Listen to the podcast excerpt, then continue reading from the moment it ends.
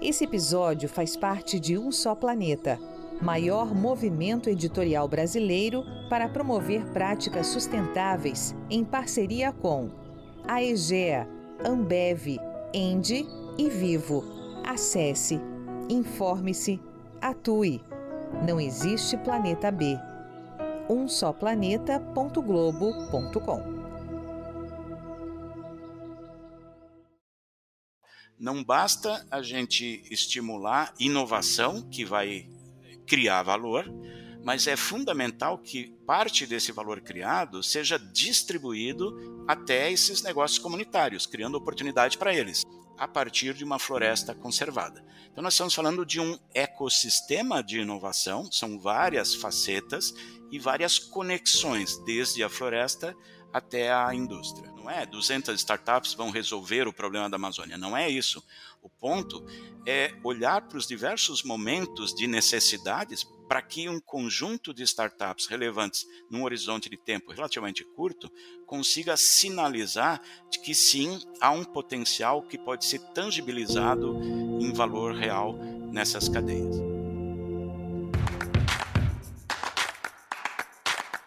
Neg News podcast que prepara você para o futuro.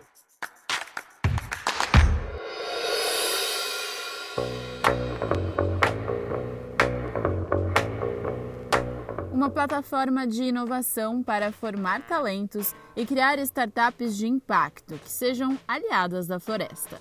Esse é o objetivo da Jornada Amazônia, iniciativa criada para acelerar as soluções de bioeconomia na maior floresta tropical do mundo.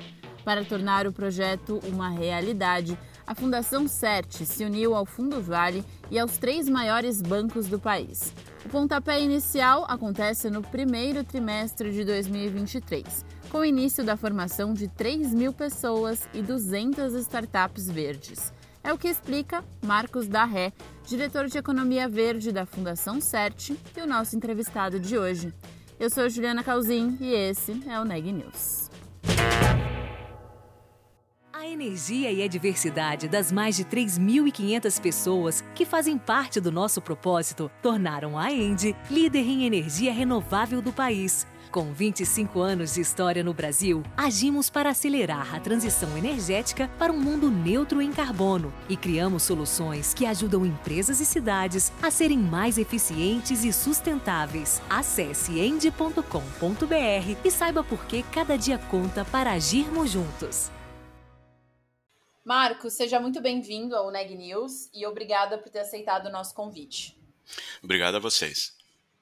Bom, eu quero começar já te pedindo para explicar como que vai funcionar essa plataforma de negócios na Amazônia com foco na bioeconomia.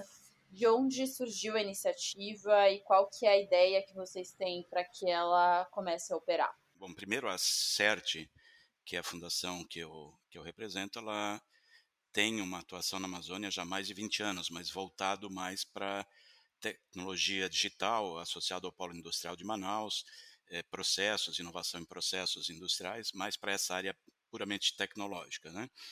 E eu dirijo uma área dentro da CERT, a partir de Florianópolis, onde está a nossa sede, de economia verde, então olhar para a floresta.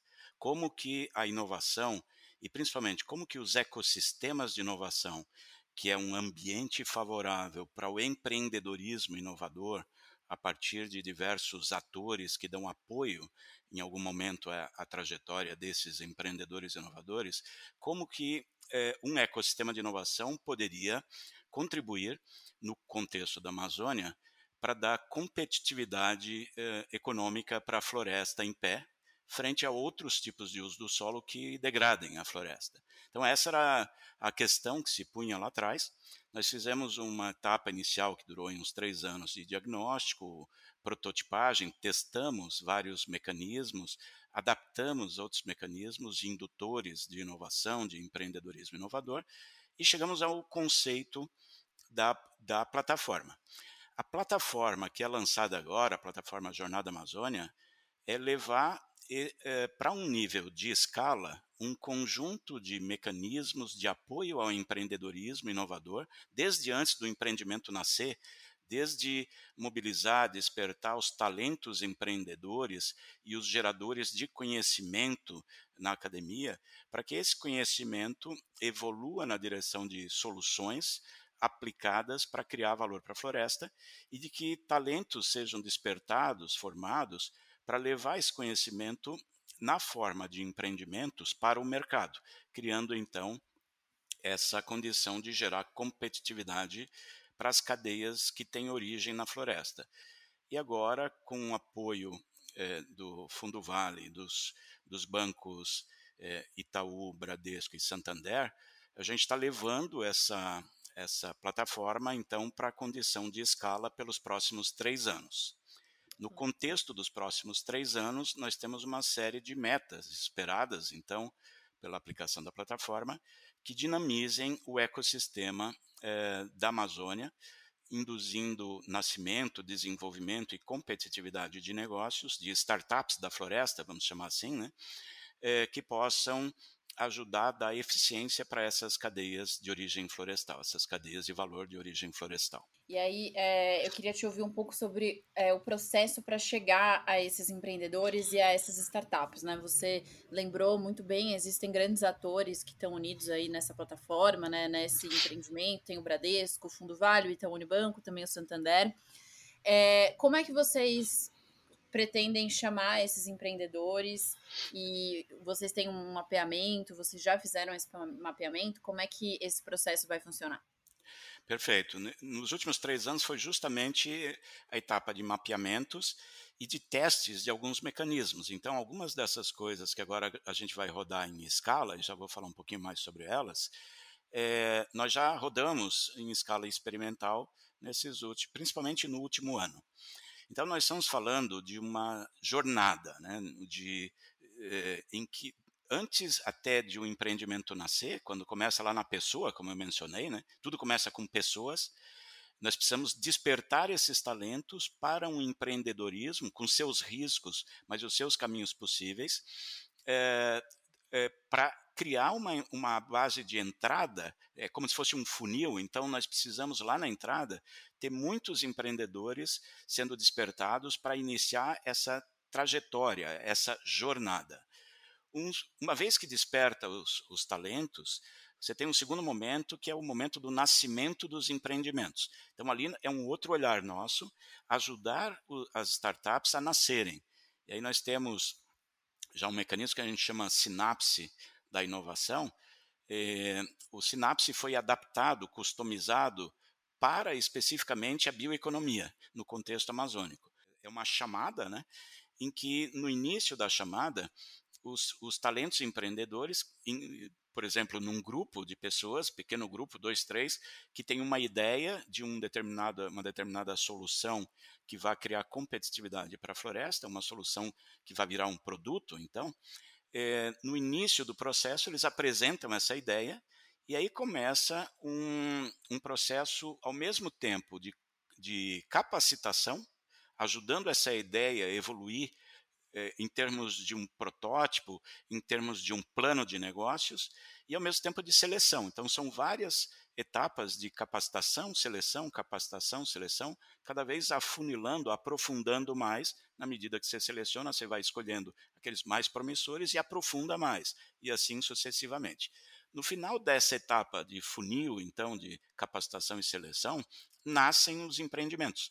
Cria-se os CNPJs, já tem uma ideia clara de produto, já tem um plano de negócio, às vezes já tem um protótipo avançado, e a partir desse nascimento das startups, elas recebem um apoio financeiro não reembolsável para dar os seus primeiros passos, então, e paralelamente um processo de mentoria, de tutoria, de acompanhamento, de apoio no, no aperfeiçoamento do seu plano de negócios e, do, e da evolução do seu produto, buscando idealmente chegar já nos primeiros clientes. Então, o, a gente o ponto não é 200 startups vão resolver o problema da Amazônia, não é isso.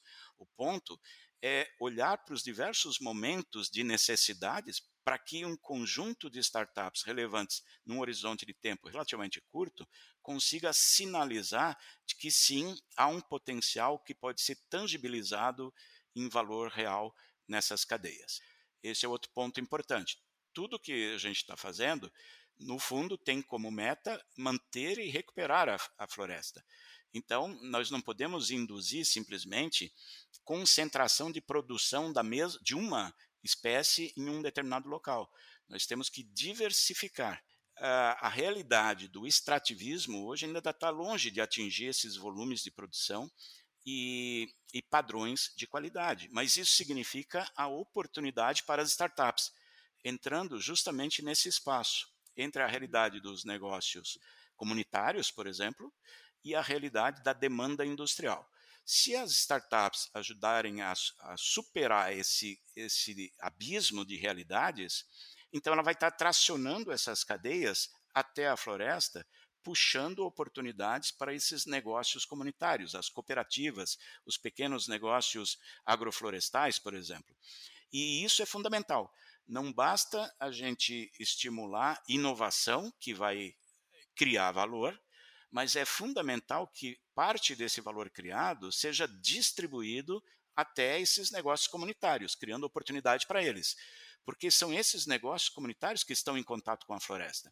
Quanto mais nós criarmos oportunidades para esses negócios comunitários é, e estabilidade de, de acesso ao mercado no tempo, com valor agregado, maior a chance de esses negócios se consolidarem a partir de uma floresta conservada. Então, nós estamos falando de um ecossistema de inovação, são várias facetas, vários momentos de necessidades que nós temos que, de alguma forma, atender todos os momentos e várias conexões, desde a floresta até a indústria. Agora, é, Marcos, nessa, nessa primeira experiência, nesse primeiro contato que vocês já tiveram para mapear ali a região e, e, e lançar a plataforma e fazer esse chamamento para os empreendedores, que tipo de contato vocês já tiveram, assim, ou de é, história de startup que nasceu, está nascendo na floresta, que você acha que é interessante de compartilhar? Perfeito. São inúmeras histórias já e, e, isso reforça aquela lógica da diversidade, né? Isso que nos deixa muito animado. Mas eu vou citar alguns exemplos é, para ilustrar um pouco.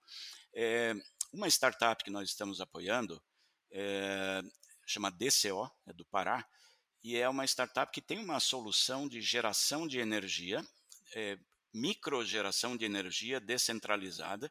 É um pequeno gerador de energia que é colocado no rio, e normalmente em rios de tipo igarapés, com vazão muito pequena, velocidade da água muito pequena, sem nenhum tipo de barramento, simplesmente coloca o equipamento e esse movimento da água natural da correnteza, é, por menor que seja, ele gera alguma energia. E é, eles estão chegando na solução, a solução não está no mercado ainda, mas já está bastante avançado o protótipo, eles estão chegando numa solução que permite, por exemplo, levar a expectativa de geração de energia elétrica é, para interior da Amazônia, numa situação que é, um produtor, uma, uma, cooperativa, um produtor é, extrativista, por exemplo, que coleta açaí, se ele não tiver como conservar esse produto, vai haver uma perda muito grande de qualidade e de volume dessa produção entre o que ele coleta e o que vai chegar efetivamente no mercado. E, e, e também uma perda do valor disso, porque perde qualidade. Simplesmente a disponibilidade de um equipamento que consegue gerar energia para manter um freezer ligado pode mudar a realidade desses negócios no interior da floresta. Isso é um pequeno exemplo, tá? mas que estamos falando de uma situação que tem desafios eh, do tamanho da Amazônia. Então, pequenas soluções, e de novo, diversificadas, conseguem eventualmente trazer um impacto que para nós urbanos não eh, pode não parecer muito, mas para o contexto do desenvolvimento interiorizado na Amazônia, a partir da floresta, pode ser é, altamente relevante. Aliás, aqui olhando os segmentos industriais, é, há também uma grande diversidade de indústrias é, que poderiam ter interesse nessas cadeias amazônicas. Alimentos e bebidas das empresas que a gente identificou, indústrias que hoje já compram da, da, das cadeias amazônicas, quase 70% são empresas do segmento de alimentos e bebidas. 15%, que não é pouco relevante, são empresas do setor de cosméticos. E a gente conhece muito bem várias de cosméticos que trabalham muito bem a comunicação associada a produtos que têm origem na floresta, o que é muito relevante. Quanto mais nós tivermos indústrias olhando para o potencial que essas cadeias têm, mais a gente vai trazer para dentro do negócio dessas indústrias um resultado de ESG, é, que essas indústrias buscam, mas que muitas vezes acabam não tendo nas cadeias de suprimentos organizadas é, essa capacidade de entregar muito mais do que só o suprimento. Entregar impacto positivo, seja de biodiversidade, de desenvolvimento regional interiorizado, que é a questão social também é outro problema crítico na Amazônia, mas também associado a clima, né? evitar o desmatamento por criar competitividade para a floresta, ou induzir recuperação de florestas com base produtiva por sistemas agroflorestais, são formas de você descarbonizar ou compensar emissões de carbono. Então, é, a partir das suas próprias cadeias de suprimentos. Então, esse é um ponto muito importante para chegarmos até o contexto do, das demandas urbanas é, e, com isso, tracionar o potencial de valor que a floresta tem. Legal, e é uma relação interessante a gente pensar nisso, né? Que as startups e os empreendedores da floresta podem é, fazer com que a indústria e grandes empresas também melhorem as suas práticas e estabeleçam relações com a bioeconomia. Agora, é, e como que entram esses grandes parceiros que vocês têm na plataforma, né? Os bancos que eu citei no início? Então, os, os, bancos Santander, Bradesco, Itaú Unibanco e o Fundo Vale são os fundadores iniciais da plataforma, que significa levar para a escala esse modelo que foi concebido e desenvolvido nos últimos três anos.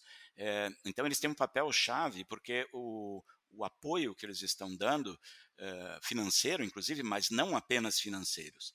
Essas organizações têm redes seja de clientes, de stakeholders uh, extremamente vastas, que podem significar a possibilidade de despertar outros atores ao longo dessas cadeias completas ou desses ecossistemas de inovação.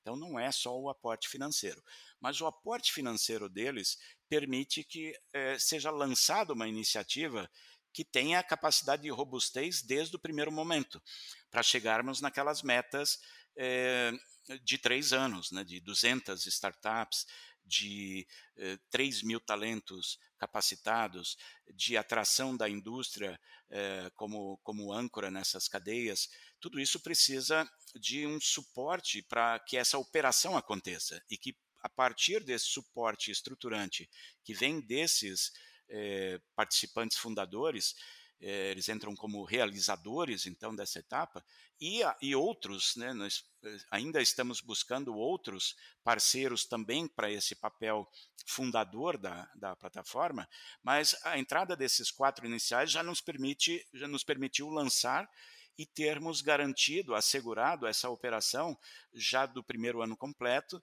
e de uma parte bem relevante do segundo ano. Então, agora buscamos outros parceiros para complementar isso, participando também ativamente nesse suporte estratégico e estruturante da iniciativa como um todo. Legal. E qual é o próximo passo agora? O próximo passo é a partir já do início do ano, e, e início do ano porque os dois mecanismos que nós vamos lançar inicialmente, eles eh, dependem muito ou são afetados por calendários escolares. Um dos mecanismos está voltado para despertar talentos. Então, o ambiente onde eh, se mobiliza esses potenciais talentos, muitas vezes são as universidades, as faculdades, enfim, o ambiente acadêmico, né? E aí, já no primeiro trimestre, lançaremos essa primeira iniciativa voltada para despertar talentos. O segundo mecanismo, que vai acontecer simultaneamente, é, é uma primeira chamada para o nascimento de startups, que seria aquele mecanismo sinapse da bioeconomia, um sinapse focado em bioeconomia. Então, um primeiro momento da chamada de mobilização, que também acontece a partir de atores e parceiros locais, de uma rede local, é, e essa rede envolve fortemente as universidades, também é afetado então pelo calendário escolar. Então, agora no primeiro trimestre do ano, já será lançada a etapa de mobilização dessas duas, desses dois mecanismos. E no Sinapse significa a oportunidade para que pessoas apresentem ideias de possíveis produtos, com ideias de empreender com esses possíveis produtos. E a partir daí vai um processo de capacitação e seleção, como eu falei no início, que deve levar em torno de cinco meses esse processo. No segundo semestre, nascem as startups. E, e, nesse momento que nascem as startups, elas começam então a receber o apoio financeiro e o apoio não financeiro, aquele apoio de mentorias, de conexões, para ajudá-la nos seus primeiros passos. Então, esses dois lançam-se já no início do ano. Mas, ao longo do ano, todas as frentes do programa são lançadas. É, porque nós temos já metas é, para todas as frentes já no primeiro ano, desde o primeiro ano. E Marcos, para fechar mesmo agora, né? Nos últimos anos, a Amazônia é, tomou conta de, vários, de vários aspectos, em vários aspectos do noticiário, é, por informações sobre desmatamento, sobre queimadas, mas existe uma potência né, enorme na floresta de criação, da economia responsável. É, nesse tempo que vocês têm trabalhado na, na Amazônia, o que, que você identifica que já evoluiu e o que, que ainda pode melhorar, né? Tá pensando nos problemas que vocês devem responder agora com a plataforma. Perfeito. É, bom, primeiro é importante deixar claro um aspecto, tá?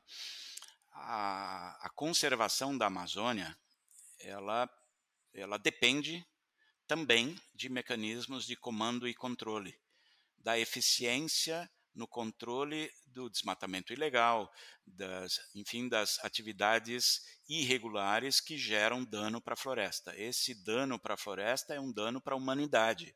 Nós estamos falando aqui de um desafio climático que tem no, no contexto do Brasil a, a, o desmatamento como principal elemento. Então, nós estamos, ao mesmo tempo, comprometendo, ao derrubar a floresta, comprometendo o nosso próprio, próximo, o nosso próprio futuro, enquanto sociedade, enquanto oportunidades, no contexto econômico, inclusive nacional, dos outros segmentos. Essa é uma questão, necessidade de comando e controle eficiente. A segunda questão, só comando e controle não basta. Há, há demandas de, de desenvolvimento econômico na Amazônia. E elas são legítimas, seja nas capitais, seja no interior da Amazônia, seja no nível lá do interior da floresta. Há necessidades socioeconômicas a serem superadas, a serem resolvidas.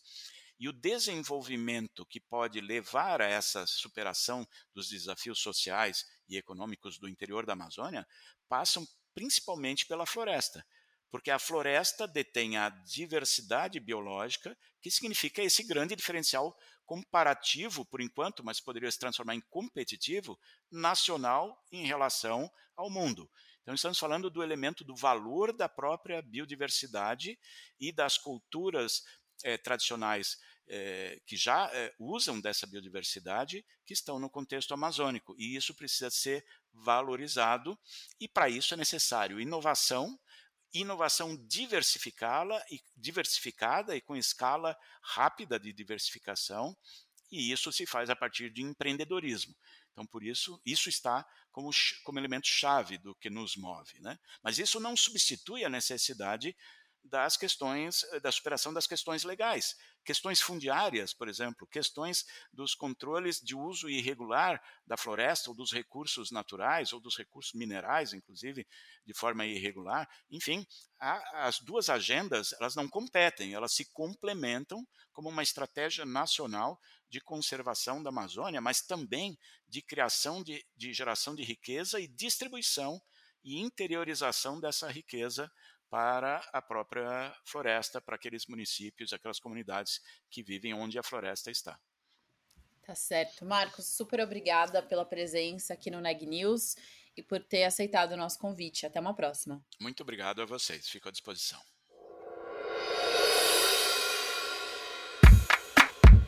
Este podcast é um oferecimento de Época Negócios inspiração para inovar.